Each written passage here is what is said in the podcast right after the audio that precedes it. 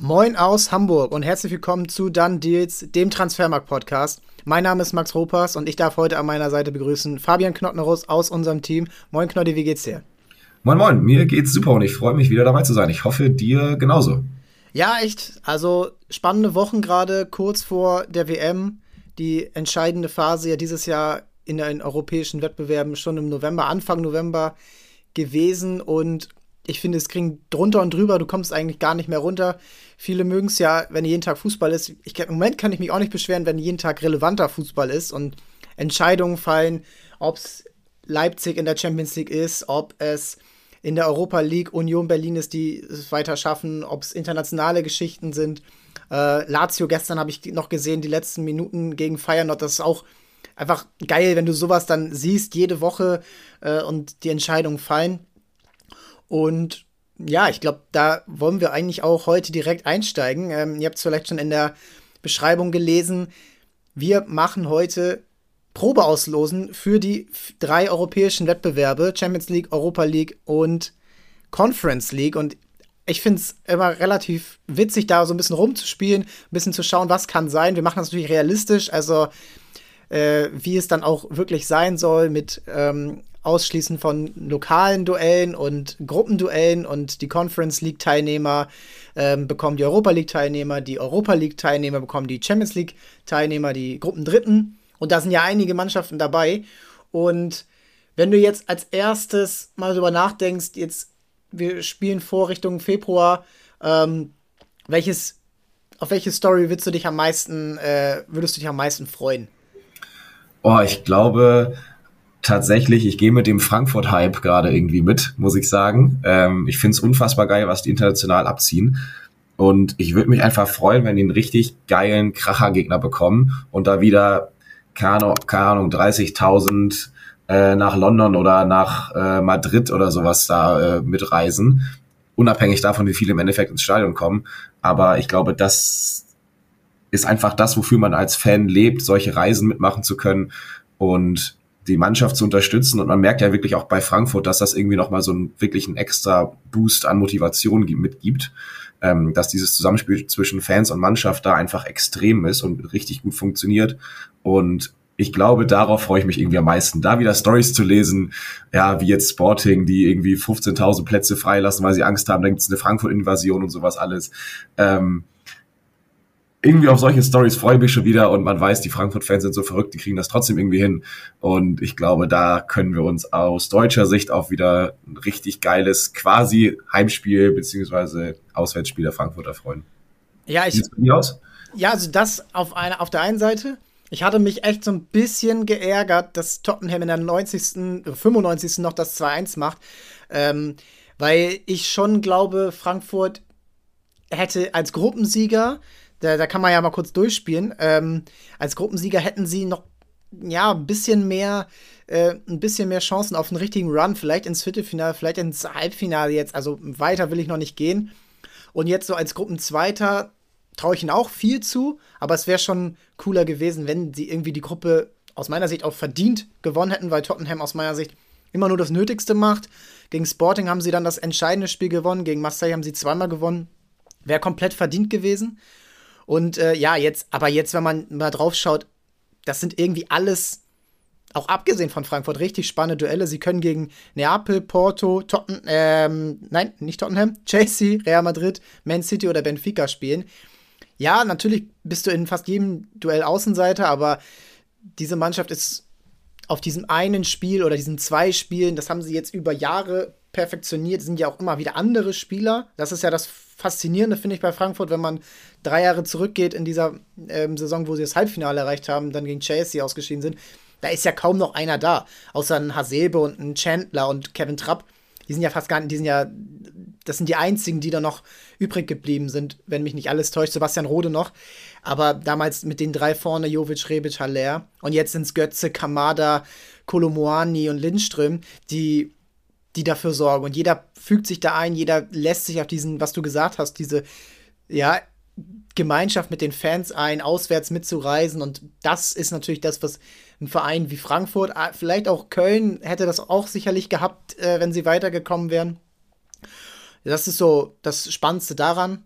Und ansonsten äh, freue ich mich tatsächlich für Freiburg, dass sie Gruppensieger geworden sind. Das ist natürlich jetzt schon, äh, das ist jetzt nichts Neues, aber dass Freiburg vielleicht dieses Jahr mal so eine Story schreiben kann ähm, in Richtung Viertelfinale, in Richtung Halbfinale, ähm, wo, wo sie sonst halt noch nicht waren. Sie waren national natürlich immer stark, aber international war es dann immer schnell zu Ende. Und ich glaube, da sind sie dieses Jahr gefestigter als noch vor ein paar Jahren, wo sie dann immer früh ausgeschieden sind, meistens schon in der Qualifikation. Und ja, international, ähm, da bin ich jetzt echt auf die Auslosung gespannt. Also, welchen Gegner kriegt Neapel, welchen Gegner kriegt Benfica? Ähm, wenn man jetzt in die Europa League schaut, ähm, ein Verein wie Eindhoven, ähm, welchen Gegner bekommen die ähm, von den ähm, Gruppendritten aus der Champions League? Äh, da da wird es schon richtig, richtig knackig. Und dann, wenn du, ähm, ja, und dann sind wir eigentlich schon direkt bei unserem Thema. Wir wollen schauen, wir wollen uns so ein bisschen Gegner wünschen. Und da würde ich einfach sagen, wir fangen direkt mit der Champions League an. Ähm, Gerne. Ja, wir, wir gucken rein. Ähm, wir schicken euch, da könnt ihr euch noch mal ähm, auch selber austoben. Ähm, wir packen das in die Shownotes, den Link. Da kann man alles mit den ähm, Prozentsätzen, wie wahrscheinlich ist es, dass Gegner A auf Gegner B trifft. Ähm, da tobt ihr euch mal aus. Wir machen es einmal vor und gucken bei den Mannschaften aus der Gruppe A. Fangen wir an. Ähm, der SSC Neapel ist Gruppensieger geworden und kann im Achtelfinale auf folgende Gegner treffen: Brügge, Frankfurt, Leipzig, Dortmund oder Paris. Welchen, was nicht geht, ist Liverpool als Gruppenzweiter aus der eigenen Gruppe und Inter und Milan als äh, italienische Clubs. Welchen Gegner, gerade weil Neapel so ähm, doch das Team der Stunde ist, hört euch gerne die Folge vom Dienstag nochmal an mit Marius. Ähm, welchen Gegner, sind ja auch drei Deutsche dabei, äh, würdest du da äh, am liebsten sehen? Welches Duell würdest du am liebsten sehen? Ach, ähm, ich überlege gerade, ob ich mich freuen würde, wenn ein deutsches Team auf Neapel trifft. ähm, vom Fußballerischen würde ich mich drüber freuen, aber ich glaube fast, weil Neapel echt heftig ist im Moment, muss man einfach sagen, glaube ich, dass jedes deutsche Team dort arge Probleme bekommen würde. Ähm, ich sag einfach mal, komm, um es ist schwer. ja. äh, ich sag, es wird äh, Napoli gegen Leipzig. Napoli-Leipzig gab es schon mal vor ein paar Jahren in der Europa League. Da ist, da ist äh, Leipzig weitergekommen.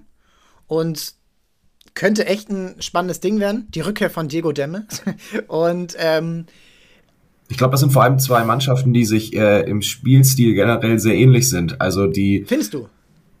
Generell die von der Art und Weise, wie sie versuchen, Fußball zu spielen, finde ich schon, dass sie ähnlich sind. Also, dass sie vielleicht der, generell der Mittelstoßstürmer ist ein bisschen anders, aber viel über, über schnelle, schnelle Spieler, die eins gegen eins Duelle lieben, sei es ein Kunku, ein Joboschlei, aber auch ein Quarzgelia ähm, und Co.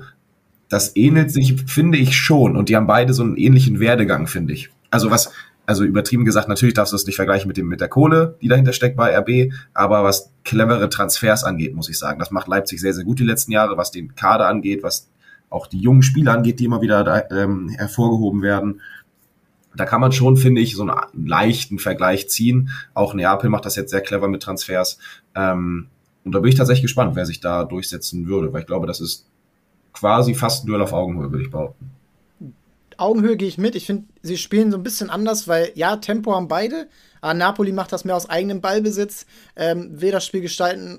Leipzig zieht sich ja gerne mal äh, auch sie ziehen sich nicht zurück, aber sie geben dem Gegner eher den Ball. Das haben sie selbst gegen HSV im DFB-Pokal gemacht. Das machen sie gerne jetzt auch in der, ähm, in der Bundesliga. Unter Rose ist das wieder so ein bisschen typisch RB, Pressing, Tempo. Und dann haben sie natürlich die Qualitäten, ähm, wie du das schon sagst. Ich finde, langsam passt es auch bei Leipzig wieder mehr zusammen. So, sie haben jetzt so langsam so eine Stammformation mit einem Schlager auf der 6, der auch einfach RB-Schule hat, schon aus Salzburg, der passt da rein. Ähm, Nkunku hat ja schon gesagt, er spielt jetzt wieder auf seiner angestammten Lieblingsposition, da so hängende Spitze, Mittelstürmer. Ähm, das macht er auch überragend. Und dann, ja, auf der anderen Seite sehe ich aber auch echt Potenzial, dass sie hinten Probleme bekommen mit diesem variablen Spiel von Neapel, ähm, wo dann auch eben dieses in die, in die äh, was wir am Montag, auch am Dienstag besprochen haben, dieses in die Spitze reinstoßen von einem Spieler wie Angisa, ah, das ist auch ein spannendes Mittelfeldduell dann. Angisa auf der ähm, oder Elmas dann gegen Schlager, Kampel, wer auch immer dann dort spielen wird, Konrad Leimer, muss man sehen. Ah, das ist schon ein geiles Duell und ich finde das auch, ähm, wer da weiterkommt, ich glaube, das sind mit fast die formstärksten Teams gerade. Leipzig vier Spiele in Folge gewonnen. Und ja, ist natürlich noch lange hin jetzt, aber das kann schon echt was Gutes werden. Ja. Lass uns weitermachen. Also Leipzig-Napoli haben wir hier, haben wir fix. Als zweiten Gruppensieger haben wir den FC Porto und der hat folgende Gegner jetzt noch offen: Liverpool, Inter, Frankfurt, Milan, Dortmund, Paris. Porto, nochmal dran denken, Gruppensieger geworden gegen Brügge, Leverkusen und Atletico. Ich finde richtig starke Spiele durch die Bank weggemacht seit dem, ja, seit dem dritten Spieltag. Und auch, glaube ich, kein Team, auf das sich irgendwer freut. nee, absolut nicht. Was, was glaubst du? Wen kriegt wen? Ja, also ich muss sagen, dass das ein Team ist, also es ist ja auch, also ist jetzt in den letzten Jahren häufig passiert, äh, dass sie gegen Liverpool gespielt haben.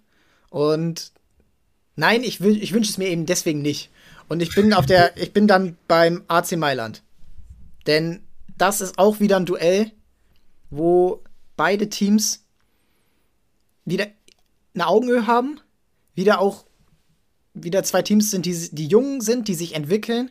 Und ich finde, Milan hat es jetzt trotz der ja schon klaren Niederlagen gegen Chelsea dann doch souverän gelöst. Ich finde sie spannend in der Zusammenstellung von jungen und alten Spielern, Giroud, Ibrahimovic, äh, dann aber auf der anderen Seite ähm, ja junge Spieler wie ein wie ein Tomori auch oder wie die ist jetzt auch nicht mehr so jung, aber Theo Hernandez und das ist schon das ist schon eine spannende Mannschaft und auf der anderen Seite Porto, die irgendwie immer dabei sind, aber ich finde dieses Jahr haben sie so eine richtige Siegermentalität, die sie in den letzten Jahren nicht hatten.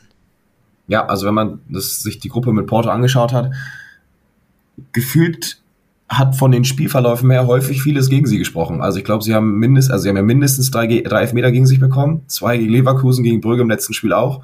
Die wurden natürlich jetzt alle verschossen, aber rein vom Spielverlauf her war das jetzt nicht immer so äh, das, das Gelbe vom Eis, aber dass man sagt, ja, das äh, lief alles so normal. Ähm, Porto hat das von vornherein durchgezogen, so da waren auch viele Rückschläge und Nackenschläge dabei, die sie weggesteckt haben oder die möglich gewesen wären, die, ähm, ähm, die ja den Spielverlauf ja, auf den Kopf gestellt hätten.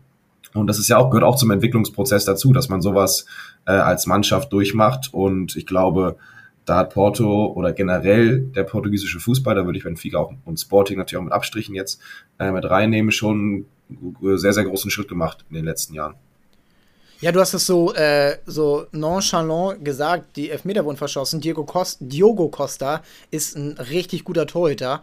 Ja. Und ich finde, so ein, gerade so ein Team wie der AC Mailand, die auch, ja, nicht so dieses typische, man sagt es immer so typisch italienisch, aber die spielen nach vorne. Sie haben Leao, sie haben Rebic, sie haben auch einen Tonali aus dem Mittelfeld oder De Kettelare das sind Spieler, die, da werden viele Torschüsse fallen und ich glaube, das ist auch wieder so ein Ding, wo er sich auszeichnen kann. Auf der anderen Seite Magnon ist auch ein richtig starker Torhüter.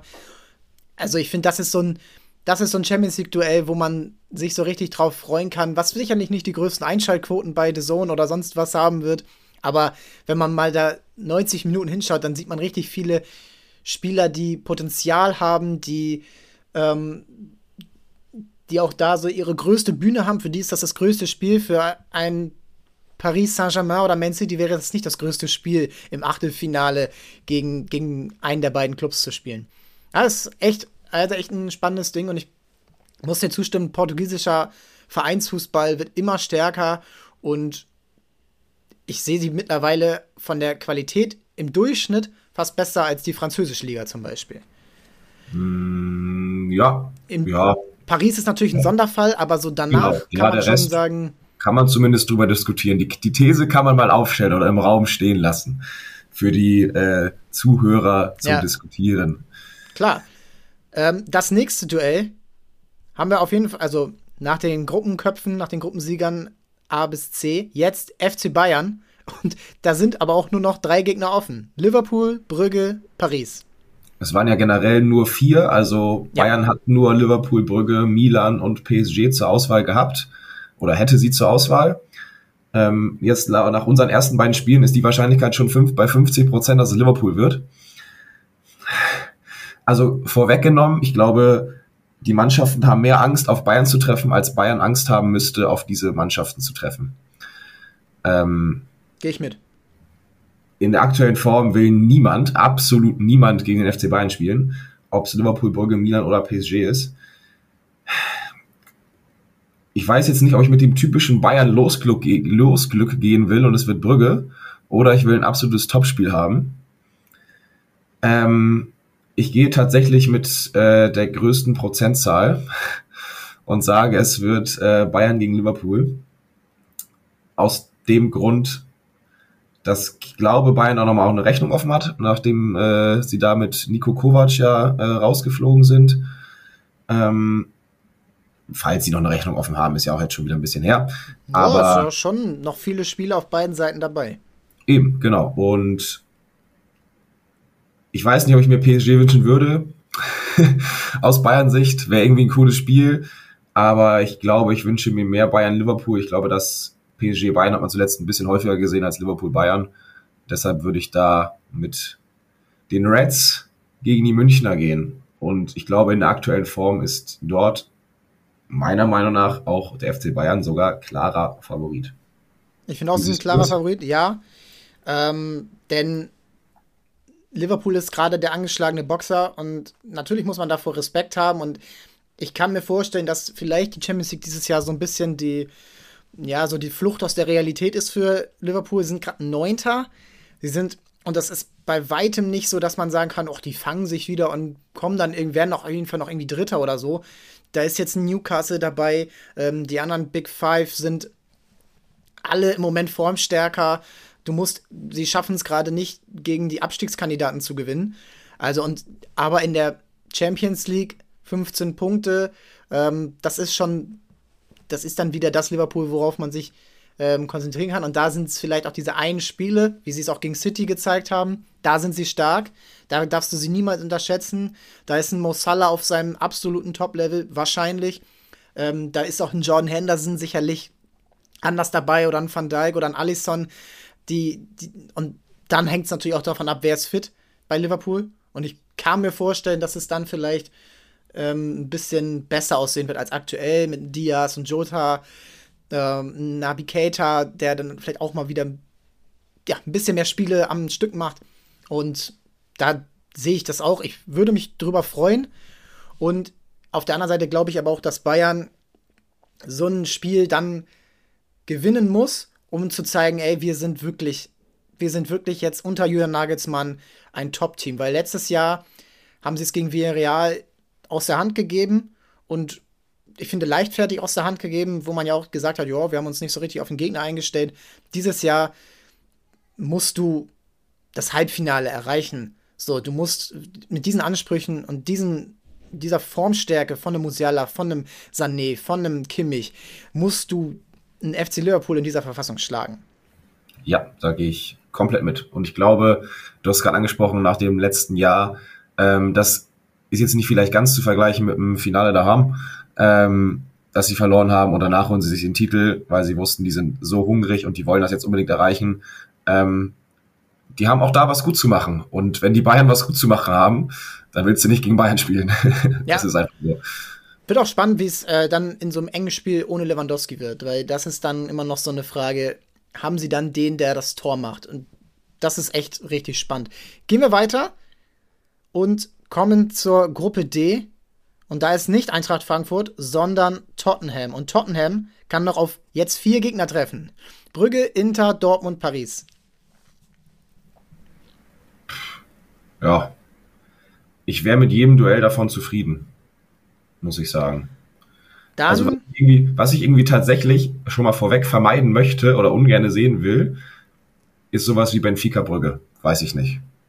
Ja, Benfica, da würde ich fast sagen, tut man den ungerecht. Ja, genau. So eine starke. Ähm, ja, aber genau deshalb ist es irgendwie Brügge ja genauso, muss man sagen. Niemand hat damit gerechnet, dass Brügge weiterkommt. Aber auf jeden Fall. Ähm, irgendwie wäre es typisch, wenn es genau auf dieses Duell hinauslaufen würde. Aber ich weiß nicht, ob ich es gerne sehen würde. So, weil das würde dann untergehen bei den anderen ganzen Duellen, glaube ich tatsächlich. Muss, muss fußballerisch gar nicht so viel schlechter sein, aber würde, glaube ich, untergehen. Ähm, wir brauchen einen. Wir brauchen einen, sonst, äh, sonst werden die, die, werden die Kugeln kalt. ähm, ja, hau raus. Ich habe mir. Ich, hab, wir, ich finde, weil es gerade zwei Teams sind, die aus meiner Sicht nicht überzeugen, nehmen wir Tottenham gegen Dortmund. Dortmund ist, finde ich, gerade.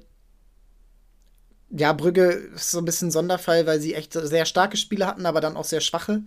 Ähm, Dortmund finde ich überhaupt nicht überzeugend. Ich finde, sie sind das schwächste deutsche Team. Und ich finde, fast jeder würde sich auch gerade. Das klingt unfair, aber es ist, glaube ich, die Realität. Fast jeder würde sich gerade freuen, Dortmund als Auslosung zu bekommen. Mit der Einschränkung, du willst, glaube ich, nicht im Westfalenstadion spielen, wie damals in Paris, wo sie 2-1 verloren haben, Herland gerade gekommen.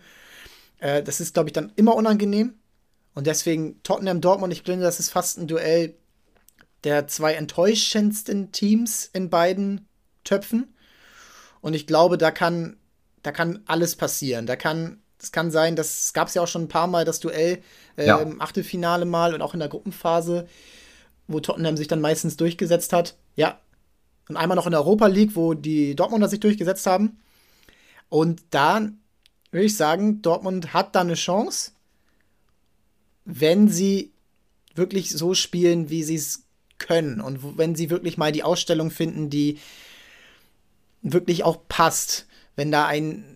Da ist Terzic jetzt auch langsam mal gefordert und es ist jetzt natürlich knapp vor der Winterpause, aber da muss jetzt mal eine Ausstellung kommen und eine Einstellung, die miteinander harmoniert. Es kann nicht sein, dass da immer wieder experimentiert werden muss und man mal das 20. Mal die, die Chance gibt und er sie nicht nutzt und dann wieder Modest, dann wieder Mukoko, dann Adeyemi, dann Hazard, dann Brandt und es ist überhaupt keine ja, Kontinuität in dieser Mannschaft gerade. Und auf der anderen Seite finde ich, Tottenham ist da vielleicht ein geeigneter Gegner, weil sie eben dem Gegner das Spiel überlassen. Und das kann für Tottenham immer gut ausgehen, wie es jetzt in Marseille war, wie es auch gegen Frankfurt war. Aber auf der anderen Seite finde ich, irgendwann ist dann auch mal die Grenze erreicht, wenn du immer wieder dem Gegner das Hand, ähm, das Heft in die Hand legst, so. Und ich finde, das ist für beide so ein richtiges, ja, Do-or-Die-Duell, wo man dann auch ähm, sagen kann, okay, die Mannschaft ist wirklich gut oder sie ist wirklich eben nicht gut. Ja, ist von beiden irgendwie so ein Ritt auf der Rasierklinge gerade, ne? Also äh, nicht Fisch, gute, nicht Fleisch, wenn man wenn man so sagen kann. Ähm, übertrieben gesagt, die mogeln sich, mogeln sich durch, haben es hingekriegt, aber bei beidem weitestgehend nicht überzeugend. Ähm, ich glaube, bei Dortmund kommt es wirklich darauf an, wer ist fit, sind sie in Form, muss exper experimentiert werden oder nicht. Ähm, sonst würde ich dir da ein bisschen widersprechen beim BVB, aber aktuell stimme ich dir zu, aber generell sollte da jeder fit sein, würde ich da Dortmund äh, ähm, die besseren Chancen einrechnen. Aber leider Gottes wissen wir, dass bei Dortmund gefühlt nie jeder fit ist ähm, und experimentiert werden muss. Ähm, deshalb, ja, auch da würde ich sagen, ist äh, relativ ausgeglichen. Als nächstes hätten wir Chelsea. Die Blues ja. können sich treffen auf Brügge, Inter, Frankfurt, PSG. Ja, äh, hm. Chelsea, Inter, komm. Das wird ein, das ist auch wieder so ein Duell. Habe ich mir tatsächlich schon überlegt, ja, hatten schon AC, dann kriegen sie jetzt auch noch Inter direkt hinterher. Mailand kennen sie. Ja, also ich finde Inter auch ähnlich, na, ist nicht ähnlich wie Milan, aber ähm, das darf man immer nicht so vergleichen, nur weil die aus der gleichen Stadt kommen und im gleichen Stadion spielen, aber das ist schon. Ist was anderes. Richtig, ist eine richtig starke Mannschaft, die, wie wir es auch da am Dienstag nochmal die Empfehlung, äh, gerade für diese drei italienischen Top-Clubs, die haben einfach ein richtig gutes ja, Offensivpotenzial. Mit einem Lukaku, mit Jeko, den du entweder reinbringen kannst oder, oder auch vielleicht sogar mal in so einem Spiel dann zusammen mit Lukaku spielen lassen kannst. Lautaro sowieso. Äh, du hast aus dem Mittelfeldspieler, die hinterherrücken können. Und Chelsea will ich mal sehen, ob diese Mannschaft unter Potter so gefestigt ist und ob das dann wirklich, wie wir es ja letzte Woche schon besprochen haben, ob das, ja, ob das wirklich die Mannschaft besser gemacht hat. Und ich finde die Verteidigung von Chelsea nicht so sattelfest, ähm, seit Rüdiger und Christensen weg sind. Ich finde, da wird noch viel experimentiert. Sie haben, ja, sie kriegen gegen Saarbrücken ein Gegentor, sie kriegen gegen Brighton, haben sie jetzt verloren, deutlich und verdient. Und ich finde, da ist Inter genau der richtige Gegner, um das mal zu testen. Die Rückkehr von ähm, Lukaku natürlich auch wäre das. Und ich finde, da, hm. das ist auch wieder so ein Duell, wo man sagt, ey, das ist, das kann, da kann alles passieren. Ja, ja, ja, gehe ich mit. Ja, wir, wir haben nicht mehr so viel übrig. Ja. Und da sind noch richtige Kracher dabei. Ja, ja, ich sag's dir, wir haben noch äh, Brügge, Frankfurt, PSG als Gruppe Zweiten und Real, City und Benfica als Gruppe und Gruppenerster. Ich habe es schon ganz zu Beginn gesagt, ich wünsche Frankfurt einfach Real Madrid. Ja. Ich, wün ich wünsche es denen einfach. Ähm, ich glaube, es gibt einfach als Fußballer den Traum, äh, mal im Bernabeu zu spielen. Sie hatten jetzt das Camp Nou letzte Saison gegen Barca Jetzt nochmal im Bernabeu gegen Real. Ich glaube, dass, auch wenn es natürlich von den Chancen her dann schwierig wird, weiterzukommen, aber ich glaube, dass einfach, da würde sich jeder Frankfurt-Fan drüber freuen, wenn sie Real Madrid ziehen. Ähm, egal, wie gut die Chancen auf ein Weiterkommen sind. Die feiern das eh schon unfassbar, dass sie ins Achtelfinale gekommen sind. Das hätte vorher, viele haben sich's er, er, erträumt und gewünscht, aber erwartet hat das beim besten Willen niemand, dass das passiert. Und wenn sie jetzt noch Real bekommen, Sie haben absolut nichts zu verlieren. Das wird wieder absolutes Fanfest. Äh, da hätte ich richtig Bock drauf. Also das äh, wird schon, glaube ich, ganz geil. Ja, und ich finde auch, Real Madrid ist ja nicht so ein Gegner, der die, der so ähnlich wie Man City vielleicht so die Gegner abschlachtet, so 7 zu 0. Genau. Erinner ja. dich mal an Real Madrid gegen Schalke vor, ich glaube, das war 2015, ja, das Schalke es fast geschafft hätte. So, und Real Madrid lässt die Gegner immer so ein bisschen, sie lassen sie so ein bisschen immer noch so hoffen. Und ähm, das ist ja auch, das ist ja auch letztes Jahr nie ein klares Weitergekommen werden. Diese Comebacks kommen ja nicht von ungefähr. Auch, ähm, auch davor in den Jahren, äh, Dortmund gegen Real Madrid 2014, das war ganz knapp, dass Dortmund da rausgeflogen ist, wo Real Madrid danach die Champions League gewinnt. Auch die Jahre danach, Wolfsburg. Also das sind immer, Real Madrid in Deutschland, das ist immer so ein, so ein kleines, ähm, ja, äh, kleines rotes Tuch. Eine rote Serviette vielleicht eher noch, aber dann im Bernabeu das Rückspiel, ja, das ist und da so ein bisschen die Hoffnung und Frankfurt, ja, damit ist nicht zu spaßen. Ich glaube, das, das kann was werden und es wäre auch für Frankfurt an sich, glaube ich, nochmal international nochmal so ein Schub ja. Anerkennung. Sie haben die ja. Europa League gewonnen, natürlich hast du dann die Anerkennung. Sie haben jetzt in der Champions League das Achtelfinale erreicht, aber es war nicht so dieses große Spiel dabei, was du hast, wenn du gegen Real äh, Liverpool. Wenn du generell Champions League spielst, war das ja. jetzt nicht, ähm, also übertrieben gesagt, äh, mache ich mich vielleicht jetzt nicht unbedingt Freunde, aber wenn du die Gruppe anguckst mit Tottenham, Sporting, Marseille, hättest du auch sagen können, es ist eine Europa, eine richtig gute Europa League Gruppe. Ja, das hätte sein können. Das hätte ja auch fast alles so. Ähm, Tottenham hat nur knapp die Champions League geschafft. Ähm, Marseille hat sich, glaube ich, auch nur knapp da in der letzten, ja, knapp durchgesetzt auf Rang 2 dann vor ähm, Monaco. Also das kann natürlich sein. Sporting auch, es ist irgendwo und jetzt dieses Spiel, so ein Spiel, wie gesagt, da sind ja noch andere Gegner möglich, Man City oder ähm, ja oder Chelsea. Ey, ich finde, da, da hast du wirklich diese Anerkennung, die wartet. Gerade auch für vielleicht so ein Götze nochmal ähm, noch zeigen, ey, ich bin noch nicht weg.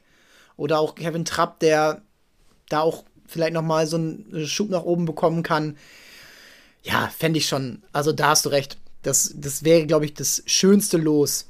Ja. Und dann ist eigentlich, die beiden Spiele schon fest. Ja, ähm, Man City, PSG und Benfica gegen. Du wolltest es nicht, aber du kriegst es. Gegen Brügge. Es ist, ja immer, es ist ja immer so, dass es ein Spiel gibt, was da irgendwie aus, bei, von allen Spielen irgendwie ein bisschen aus der Reihe tanzt. Ja. Gibt es ja gefühlt immer. Ob es jetzt äh, Porto Brügge gewesen wäre, äh, Porto geht natürlich nicht. Dumm. Äh, Ob es jetzt. Ja, wie gesagt, es gibt ja immer ein Spiel, was da aus der Reihe tanzt und ich glaube, ähm, ja, im Endeffekt wäre es das äh, gewesen. geht natürlich ein bisschen unter, wenn man, wenn man, wenn man sich die anderen Spiele anguckt. Aber fußballerisch, glaube ich, äh, kann man sich das auch ganz gut geben. Dafür sind beide zu souverän weitergekommen in ihren Gruppen, wo man nicht unbedingt hätte mit rechnen müssen oder können. Ähm, von daher, und einen von den beiden im Viertelfinale zu sehen, ist doch auch schon mal geil, würde ich behaupten. Mal wieder so, eine, so einen klassischen äh, Überraschungsgast im Viertelfinale zu haben, wie es Villarreal letztes Jahr sogar im Halbfinale war, ähm, glaube ich, schadet auch nicht, mal so einen dabei zu haben. Und Man City PSG ist, ja, müssen wir nicht drüber sprechen, äh, absolutes Gigantenduell. Ähm, kann man auch sagen. Äh, Finde ich, glaube ich, ganz cool, weil man schon wieder sagen kann, direkt im Achtelfinale für einen geht der Traum wieder nicht in Erfüllung, die Champions League zu gewinnen. Und das endet relativ früh. Ähm, glaube ich, gibt es auch wieder ganz nette Schlagzeilen, sagen wir es mal so. Ja, und ich glaube, dass ich mache da, glaube ich, jetzt kein großes Fass auf, wenn ich sage, Man City ist der klare Favorit. Also, ich finde, die mannschaftliche Leistung von Man City ist deutlich stärker und natürlich kann das in einem Spiel immer wieder anders aussehen oder in zwei Spielen, gerade mit Messi, Mbappé, Neymar. Da muss man auch sehen, wie die Weltmeisterschaft verläuft. Keine Ahnung, ob man da dann wieder einer beleidigt ist oder vielleicht schon einer gewechselt ist oder verletzt. Kann natürlich auch gerade bei Neymar immer wieder sein. Aber ich finde, Man City ist da der klare Favorit, wenn alle fit sind.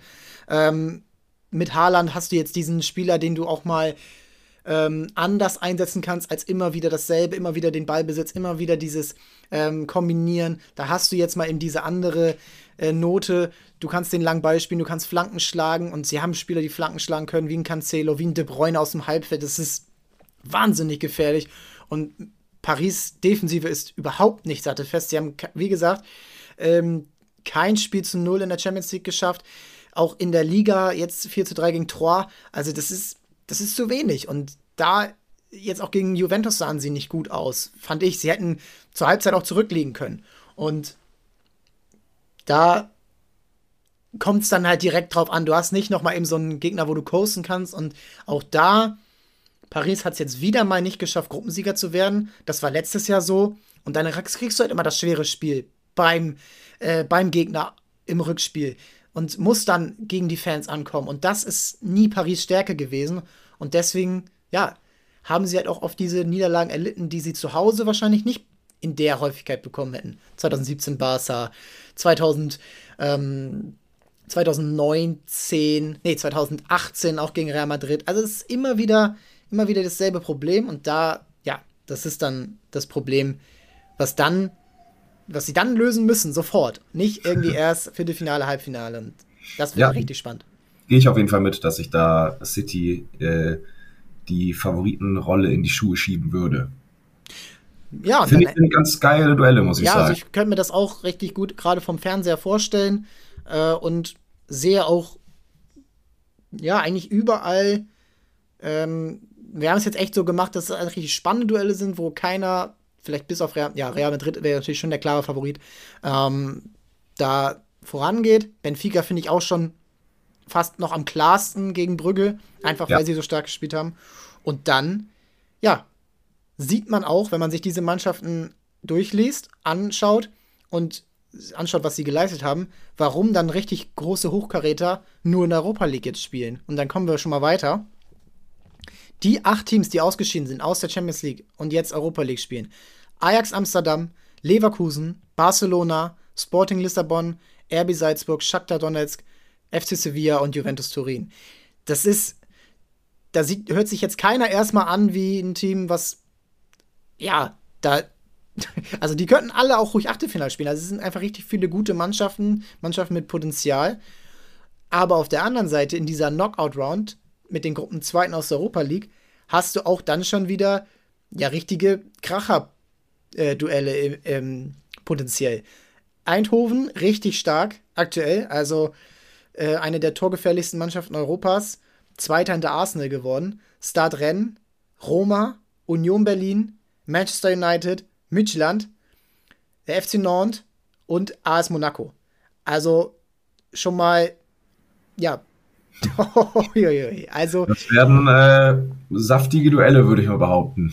Ja, was nicht geht, ähm, sind da eigentlich nur die, sind eigentlich nur die ähm, Duelle aus einem Land und das sind Ajax Eindhoven, Leverkusen gegen Union und Juventus gegen die Roma.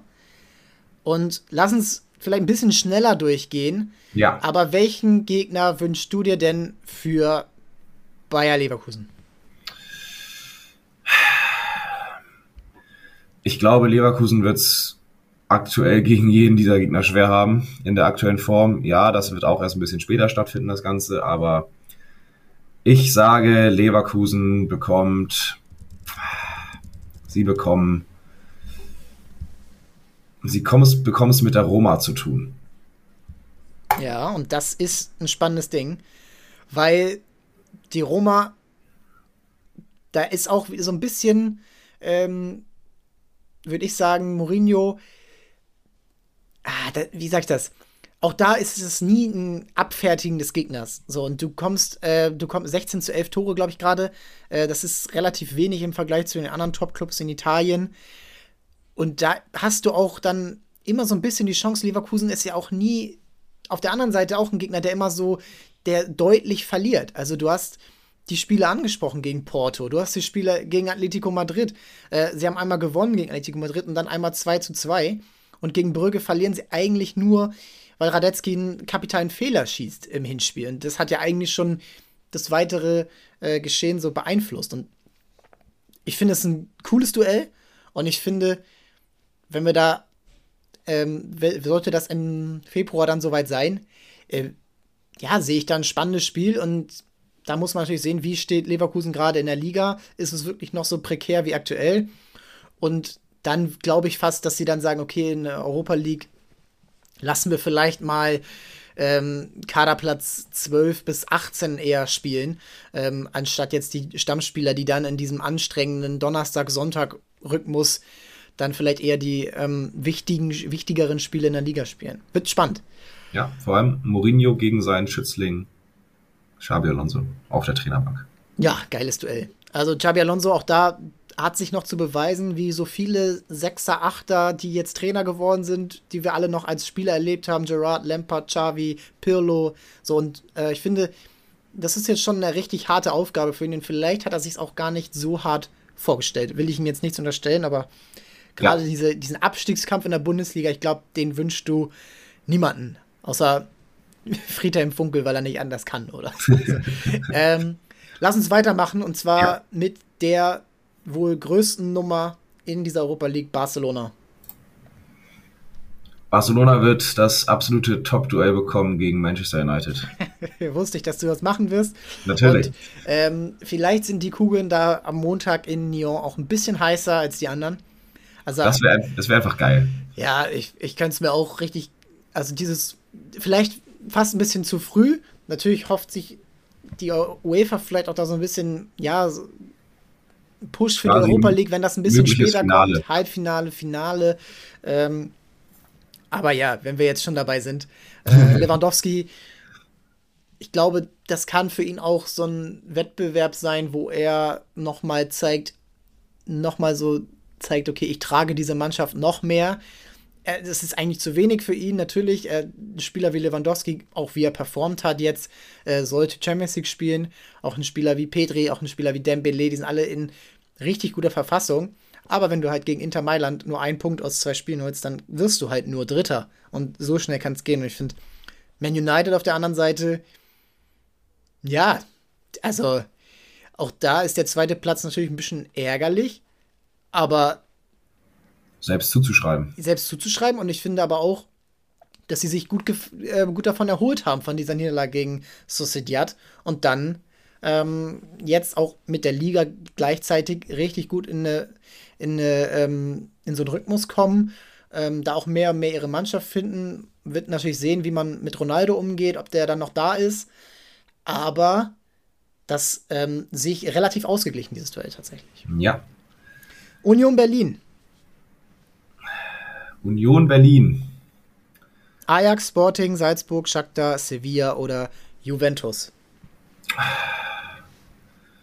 Ähm, einfach weil es zwei sympathische Mannschaften sind, finde ich, würde ich sagen, machen wir Salzburg gegen Union. Ja, also wird auch da wieder ein Duell sein von komplett gegensätzigen Philosophien. Junge Spieler ja. auf der einen Seite, Top-Talente, denn man muss ja fairerweise sagen, die gute Einkaufspolitik von Leipzig ist ja eigentlich erstmal eine gute Einkaufspolitik von Salzburg. Korrekt. Oder wie das da auch immer geregelt wird intern. Ähm, und auf der anderen Seite Union Berlin auch clevere Einkaufspolitik, aber halt eher, sagen wir mal, 27 bis 32 von der Bundesliga Konkurrenz äh, Resterampe geholt oder aus der zweiten Liga wie ein Sven Michel. Ähm, äh, überragend, wie sie das immer wieder lösen. Und ich finde auch, oder halt eben jetzt so diese Top-Stürmer, die sie da nach und nach rangeholt haben. Avonie erst und jetzt Becker und Jordan. Ah, das, das kann schon richtig gut werden. Und ich könnte mir vorstellen, dass ähm, das nicht unbedingt die schönsten Spiele werden. Viel Mittelfeld, Zweikampf, aber richtig Power drin sein wird. Und am Ende würde ich Salzburg fast einen kleinen Vorteil geben. Ja, korrekt. Haben wir, ja. Weil ich es ganz oben sehe und mich das äh, sehr interessieren würde, wie dieses Spiel ausgeht. Äh, Sporting Eindhoven würde ich mal in den Raum werfen. Ja. Auch spannendes Ding. Ich finde, Eindhoven auch hat sich sehr gut weiterentwickelt. Ähm, letztes Jahr war das ja noch eine andere Mannschaft, ja, mit einem Götze vorne. Jetzt hast du, ähm, jetzt hast du unter Van Nistelrooy dieses richtige offensive Feuerwerk. Sie haben sich unter Schmidt gut entwickelt aber es geht gut weiter. Und ja, auch so ein Xavi Simons, oh, de, hm. da nochmal so ein K.O.-Spiel, so ein junger Spieler, Gagpo genauso. Ich bin auch gespannt, ob und wie sie bei der WM spielen werden. Ah, das, das ähm, gutes, schönes Europa League-Duell, finde ich. Das, äh, da kann ich nur zustimmen. Der Rest, ja, ja, also wir können einfach mal, wir können auch einfach mal, wir haben ja Options hier, wir können einfach mal ein Random Team, Random Team äh, wählen und dann können wir mal dem Zufall das Ganze mal überlassen. Ja, genau. Ähm, haben wir noch nicht gemacht, aber in dem Tool kann man das tatsächlich machen. Wir haben es jetzt quasi selbst bestimmt, aber wir können es auch mal random tatsächlich äh, wählen. Ich weiß nicht, du kannst es gerne machen. Ich mach, ich, ich mach das und es geht ja. los. Sevilla gegen Midtjylland. Interessant. Okay. Und auch da würde ich sagen, Midtjylland stark in der Gruppe durchgesetzt gegen Lazio unter anderem und Sturm Graz. Muss man erstmal hinkriegen, ja. Feyenoord, ähm, schon vor, vorhin angesprochen, also es ist eine, das war auch eine richtig ausgeglichene Gruppe und ich finde, Lazio ist auch verdient ausgeschieden, kann man so sagen. Und ähm, hätten von der Qualität her das, das stärkste Team sein sollen, nach allen Statistiken, Marktwert und ja, einfach als italienisches Team musste sich dich da eigentlich durchsetzen, aber Midtjylland auch wieder so ein ja, schwieriger Gegner, der immer wieder auch das Beste aus seinen Möglichkeiten macht. Und auf der anderen Seite Sevilla könnte sich in ihrem Lieblingswettbewerb rehabilitieren für diese ja eher enttäuschende Hinrunde, sowohl in der Liga als auch in der Champions League. Denn das, die können eigentlich mehr. Machen wir weiter? Dann machen wir den Random Draw mal weiter. Wir haben Juve. Juve bekommt äh, Nantes aus Frankreich. Ja, also muss man da schon sagen, meiner Meinung nach, Juve hat das jetzt, du hast es schon angesprochen, gegen PSG im letzten Gruppenspiel hätte das auch mal für Juve ausgehen können. Ähm, da hat dann sich im Endeffekt die individuelle Klasse dann da mal durchgesetzt ähm, von den Franzosen. Aber ich glaube schon, wenn da die Leute fit sind, wenn sich das Ganze nochmal bis Februar vielleicht ein bisschen besser einspielt, es vielleicht auch ein bisschen ruhiger wird, das Ganze drumherum, ist, glaube ich, jetzt kein Anzeichen. Es gibt nicht so viele Anzeichen, dass es ruhiger werden sollte und könnte aber kann man in dem Sinne nur hoffen, aber ich glaube, dann sollte Juve sich da eigentlich äh, durchsetzen. Ja, und was ich halt auch gerade cool finde bei, bei Juventus, ähm, dass sie endlich mal junge Spieler spielen lassen. Fagioli, ja. Miretti, also das, das sind einfach Spieler, die, die Spaß machen, die sofort eine Auswirkung äh, auf die Leistung hatten und die, die was bewegen. Vlaovic ähm, ist natürlich auch noch ein junger Spieler, aber das ist von dem erwartet ähm, das jeder natürlich schon. Aber so dieses, dass man jetzt da mal Konsequenzen zieht und Spieler, die einfach nicht mehr die Leistung bringen, ähm, dann einfach auch da einfach nicht, nicht mehr ranlässt. So. Und ich finde das richtig gut bei Juventus. Ich glaube, das kann, ähm, das kann auch so ein, vielleicht mal so ein Signal für die Vereinsführung sein, ähm, dass man nicht unbedingt immer wieder Großspieler verpflichten muss, wie jetzt auch ein Pogba oder die Maria, also Spieler an, um die 30 herum, sondern eher auch ein Kostic ja, ist ein starker Spieler, aber ob das jetzt Juventus groß besser macht oder nicht, weiß ich nicht. Paredes genauso, immer diese vielen Verpflichtungen. Junge Spieler reinsetzen, da ist die Europa League, finde ich, der genau richtige Wettbewerb für. Und ich finde, da könnte Juventus sich mal denn rehabilitieren, weil mit dem Meisterkampf werden sie dieses Jahr, glaube ich, nicht ansatzweise was zu tun haben. Hundertprozentige Zustimmung meinerseits. Ähm, und jetzt haben wir noch zwei französische Clubs und Shakhtar sowie Ajax. Und Ajax würde ich gerne gegen Monaco sehen. Denn das sind auch zwei Teams mit vielen jungen Spielern, die da, wo viele Tore fallen werden, wo ich sagen würde, in zwei Spielen können insgesamt, glaube ich, so 12, 14 Tore fallen. Äh, vielleicht noch mit einer Verlängerung jetzt. Ah, das das wäre richtig spannend. Und ich glaube auch Ajax, für Ajax wäre es genau wie für Juventus, genau wie für Sevilla, so ein Wettbewerb, wo man einfach, wo es einfach dann auch richtig passen kann und wo es auch, wo die Gegner auch dich nicht so schnell bestrafen, wie es ein Napoli tut, wie es ein Liverpool tut. Und ähm, wo vielleicht auch nicht so ein guter Torhüter drin steht wie ein Alisson. Äh, ich glaube, das, das kann für die richtig passen. Auf der anderen Seite Monaco auch wieder ein Team, was mh, mm, viele Spieler immer hat, viele talentierte Spieler und wo man dann auch ja vielleicht ein bisschen was ausprobieren kann. Wie siehst du das? Ja, ich finde es für Ajax äh, genau richtig, um, sagen wir mal so, die, die Schmach der Champions League Gruppenphase irgendwie weg, wegzumachen.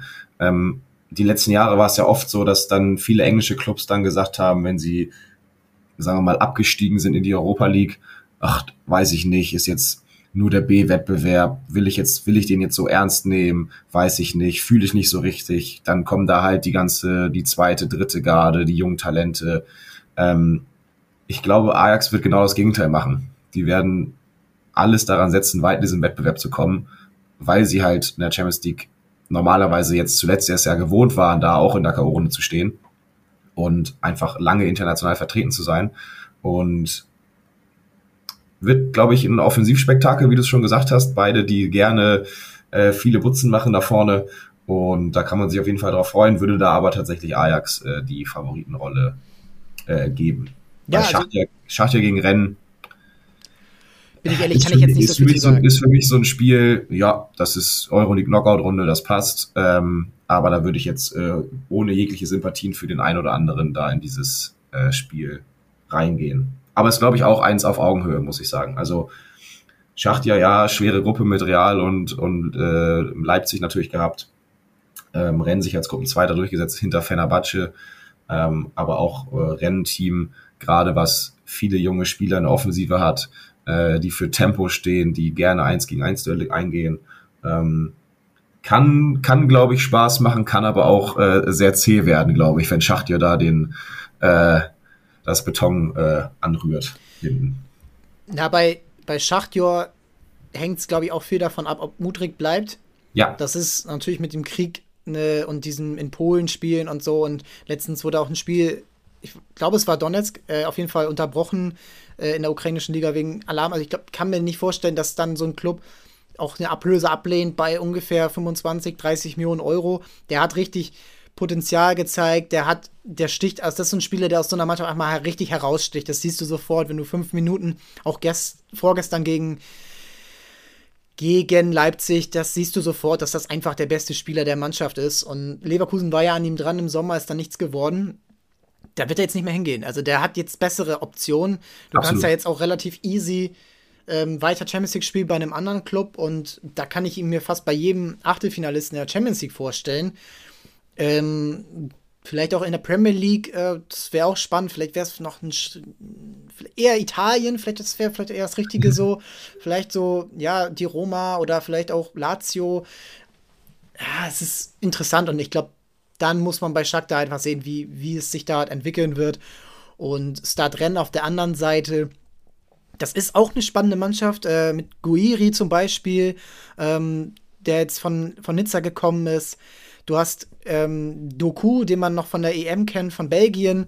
Ähm, vielleicht auch da noch, also auch da, wie du gesagt hast, spannende Mannschaft, viele junge Spieler und in der Liga auch stark im Moment auf Rang 3. Also, ich finde, das ist eine Mannschaft, ähm, die, die auch da vielleicht mal so auf den auf die Bühne kommen kann. So mal, ey, Start Rennen. Lange nichts von gehört, lange Mittelmaß in Frankreich gewesen, vielleicht immer mal junge Spieler so rausgegeben, wie jetzt ein Matistel, früher ein Dembele, aber jetzt auch mal so als Mannschaft zu überzeugen, ich glaube, das kann, da kann die Europa League dieses Jahr ähm, ja, die Bühne für sein. Kommen wir zum Schluss. Ja, lass uns das hier einmal fix machen. Also wir haben Ajax gegen Monaco und wir haben Rennen gegen Shakhtar. Haben das einmal fix und kommen in die Conference League, wo leider wieder kein deutscher Verein ist. Hast du, äh, also Köln, sie hätten es locker schaffen können. Ähm, würdest du sagen, dass man auch da schon sieht, was internationale Erfahrung ist, wenn du gegen einen Verein wie Nizza spielst, der mit Spielern wie einem Dante auch oder wie einem Kaspar Schmeichel im Tor dann einfach, obwohl es Nizza ist, obwohl es die Conference League ist, obwohl da nicht alles richtig läuft, dann in diesen Spielen dann doch eher die, ja, ähm, eher mal die Oberhand haben wird als eine junge, wilde Kölner Steffen Baumgart-Mannschaft? ja, es wird oft irgendwie immer nur klein geredet. Ja, das, da fehlt ein bisschen Erfahrung. So, aber das ist halt schon, äh, ja, es macht einen Unterschied, ob du jetzt die letzten sechs, sieben, acht Jahre regelmäßig international gespielt hast und weißt, worauf es ankommt, wenn du äh, am letzten Spieltag punkten musst oder nicht verlieren darfst, oder halt äh, das erste Mal oder das in den letzten, ja, sagen wir mal, das erste Mal internationale Erfahrung sammelst, für die meisten jedenfalls der Kölner oder für viele und du jetzt das erste Mal so ein Endspiel hast so do or die, gewinnen oder du bist raus. Und ja, es wird klein geredet, aber das darfst du nicht unterschätzen. Ähm, und wenn du diese Erfahrung nicht hast, dann geht's halt in den Kopf und Fußball ist so viel Kopfsache. Ähm, das wissen wir, glaube ich, mittlerweile, dass Fußball zu sehr viel Prozent im Kopf entschieden wird. Und da gehört meiner Meinung nach die Erfahrung auf jeden Fall rein. Köln hätte es gestern schaffen können, aber ja, da hast du dann gemerkt, das war so eine Mischung aus, ja, Erfahrung fehlt und dann auch irgendwie, muss man sagen, die Qualität. Ähm, dann um gegen Nizza äh, zu Hause drei Punkte zu holen, um weiterzukommen. Ja, und ich finde, dass es auch, auch wenn da keine deutschen Vereine jetzt mehr dabei sind, finde ich es trotzdem ein, eine richtig gute Lösung, ähm, dass dieser Wettbewerb geschaffen wurde. Und ich finde, da das kommt ja jetzt nicht, wird ja nicht so viel übertragen und so, und da muss man sich schon äh, reinarbeiten, um das alles gucken zu können. Aber jetzt, wenn man äh, sich nur mal die Gruppensieger durchliest, ist dann eine richtig geile Mischung. West Ham, Villarreal, Nizza, Alkmaar, Djurgården mit 16 Punkten ähm, aus Schweden. Und äh, dann Sivaspor aus der türkischen Liga und Slovan Bratislava. Also das sind schon, das ist einfach eine coole Mischung, wo man auch mal über den Tellerrand hinaus gucken kann. Die sind ja schon im Achtelfinale. Und jetzt in der Knockout Round machen wir, glaube ich, einfach mal eine random Auslosung und spielen es vor. Das einzige Duell, was nicht kommen kann, das ist ähm, auch aus dieser Gruppe von Mannschaften vielleicht die spannendsten Teams. Lazio gegen die Fiorentina, zwei italienische Clubs, die ähm, auch diesen Wettbewerb vielleicht nutzen können, um sich ein bisschen zu rehabilitieren. Marius hat es am Dienstag angesprochen, die Fiorentina ist ein bisschen enttäuscht in der Liga. Lazio, das war jetzt enttäuschend, dass sie ausgeschieden sind. Wird spannend. Ja. Wollen wir mal anfangen? Wollen wir schnell durchgehen? Ein random Team hier. Wir haben Lanaka gegen Anderlecht. Ja. Wurde mir gerade hier vorgeschlagen. Weiter geht's. Weiter geht's mit Trabzonspor gegen Partizan Belgrad. Das ist ein hitziges Duell auf jeden Fall. Und ich glaube auch zwei sagen, Teams, die Bock haben, da viel zu erreichen. Ähm, das wird spannend. Ich glaube aus Fansicht mit das Geilste, was da hätte gezogen werden können. Ja. Äh, Rasgrad trifft auf die Fiorentina. Auch ein sehr interessantes Duell, finde ich für Conference League. Das hätte vor ein, zwei, drei Jahren noch gut und gerne mal in der Euroleague-K.O.-Runde stattfinden können. Auf jeden Fall. Äh, Karabakh, Freiburgs Gruppengegner auf Dynapro. Dann Sheriff Tiraspol gegen Poznan. Ja, Lech Poznan auch. Bin ich mal gespannt, wie, wie mal die polnischen Clubs, ob die mal ja. wirklich eine, ähm, eine lange Euro-Phase mal haben können. Weiter geht's mit Lazio. Hat noch Gent, Cluj oder Basel. Das glaube ich äh, interessantes Duell auf jeden Fall. Äh, Cluj bekommen sie. Und dann hätten wir noch Braga gegen Gent. Finde ich auch ein äh, Spiel, was man sich ganz gut angucken kann. Und zum Schluss Bodo Glimt gegen Basel. Bodo Glimt ist ja so ein bisschen der, der Running Gag, dass die ähm, irgendwie immer ähm, präsent sind. Und Basel, ich finde auch da, Basel ist eine Mannschaft, die sich auch finden muss. Jetzt unter Alex Frei. Du hast äh, viele Spieler, die du noch aus der Bundesliga kennst. Du hast auch relativ viele ältere Spieler. Michael Lang, Fabian Frei. Ähm, das ist interessant, wie sich, wie sich Basel so entwickelt hat. Marvin Hitz. Ähm, und ja, da kann die Conference League vielleicht mal so ein kleiner Wettbewerb sein, der, der dort mal wieder was Neues entfacht. So auch für Basel war ja sonst immer eher so ein Team, was viele junge Spieler vorgebracht hat. Würde ich auch mal könnte man natürlich mal ein bisschen genauer drauf schauen, dass wie, wie sich die Schweizer Liga entwickelt.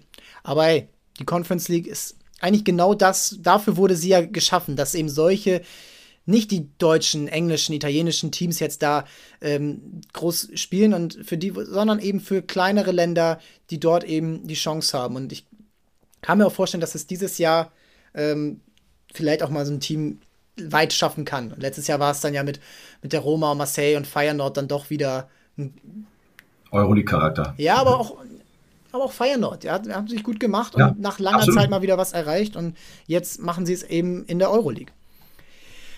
Wir haben fast eine Stunde gesprochen und wir glauben, dass das eine richtig spannende äh, Euro-Kampagne dieses Jahr werden kann und werden natürlich dann auch am Montag auf die eigentlichen Auslösungen reagieren. Wir haben jetzt schon mal so eine kleine Vorschau gemacht und werden dann aber auch am Montag in diesem, in diesem Format hier mehr auf die Marktwerte eingehen. Wir haben nächste Woche spannende Updates in, bei Transfermarkt mit der La Liga am Montag.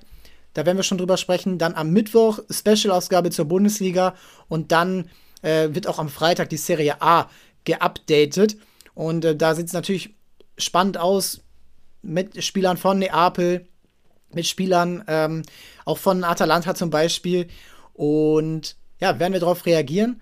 Und ich finde, um das nochmal kurz abzuschließen, wir haben einen neuen wertvollsten Spieler der Welt mit bei Transfermarkt mit Erling Haaland. Ähm, wie siehst du seinen Weg jetzt, wenn er bei Man City ist? Wir haben die Champions League angesprochen, da kann er die neue Waffe sein. Glaubst du, dass er doch diesen, dass er die Mentalität dafür hat, ist glaube ich klar, aber dass er auch, sagen wir mal, die Beständigkeit in sich hat, in den wichtigen Spielen eben dieser Mann zu sein, um dann auch diesen Marktwert zu gerechtfertigen auf Dauer? Absolut. Ähm, wenn er fit bleibt, ja, jetzt ist er gerade verletzt, ähm, ist das für mich äh, der, für City der Schlüssel zum Erfolg und für ihn persönlich ist City auch die perfekte Mannschaft da, dass ähm, ähm, ja, seine Entwicklung weiterzugehen. Ähm, viele haben ja gesagt, ja, in der Bundesliga kann das jeder, übertrieben gesagt natürlich, ähm, macht das mal in der Premier League, das macht er im Zweifelsfall sogar noch besser als in der Bundesliga, was er gerade in der Premier League macht, zum Start hin. Ähm, Champions League auch getroffen ohne Ende. Ähm, und was die wichtigen Spiele angeht, er hat für Dortmund schon in den wichtigen Spielen meiner Meinung nach ganz gut geliefert, wenn er denn fit war. Ähm, ich glaube, das wird er bei City auch ganz gut hinkriegen. Und er hat jetzt einfach noch bessere Spieler, die ihn da bedienen. Das ist ein richtig heftiger Strafraumstürmer. Ähm, für mich auch verdient, dass er da hochgegangen ist. Manche haben es ja nicht verstanden, beziehungsweise nicht, nicht, nicht richtig nachvollziehen können wegen der Verletzungsanfälligkeit. Aber jetzt macht das nochmal in einer anderen Liga mit einem heftigen Niveau einfach. Ähm, kann da viele Rekorde brechen, von denen er, glaube ich, auch einige wirklich brechen wird. Und von daher hat er meiner Meinung nach, was das Standing angeht, ähm, Mbappé da schon ein bisschen den Rang abgelaufen, der aber auch, glaube ich, meiner Meinung nach ein bisschen selber schuld war an der ganzen Sache. Ja, gut, du bist letztendlich dafür verantwortlich, dass, ähm, dass dein Marktwert irgendwo auch neben dem Platz gerechtfertigt wird. Und diese Theatergeschichten, das heißt jetzt ja nicht, dass, dass die Leistung auf dem Platz schlecht ist, die ist weiterhin stark. Aber es ist eben weiterhin nur die Ligue 1. Er ist jetzt das sechste Jahr schon bei Paris. Ähm, das ist alles in Ordnung, aber in die, da musst du halt in den wichtigen Spielen dann performen.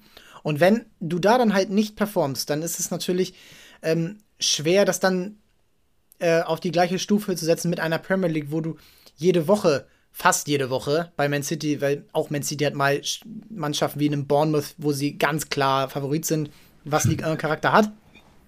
Aber das ist was anderes, wenn du gegen Liverpool, United, Chelsea, Arsenal spielst, als gegen Marseille, Rennes, Lyon oder, ähm, oder Lens aktuell oder Marseille.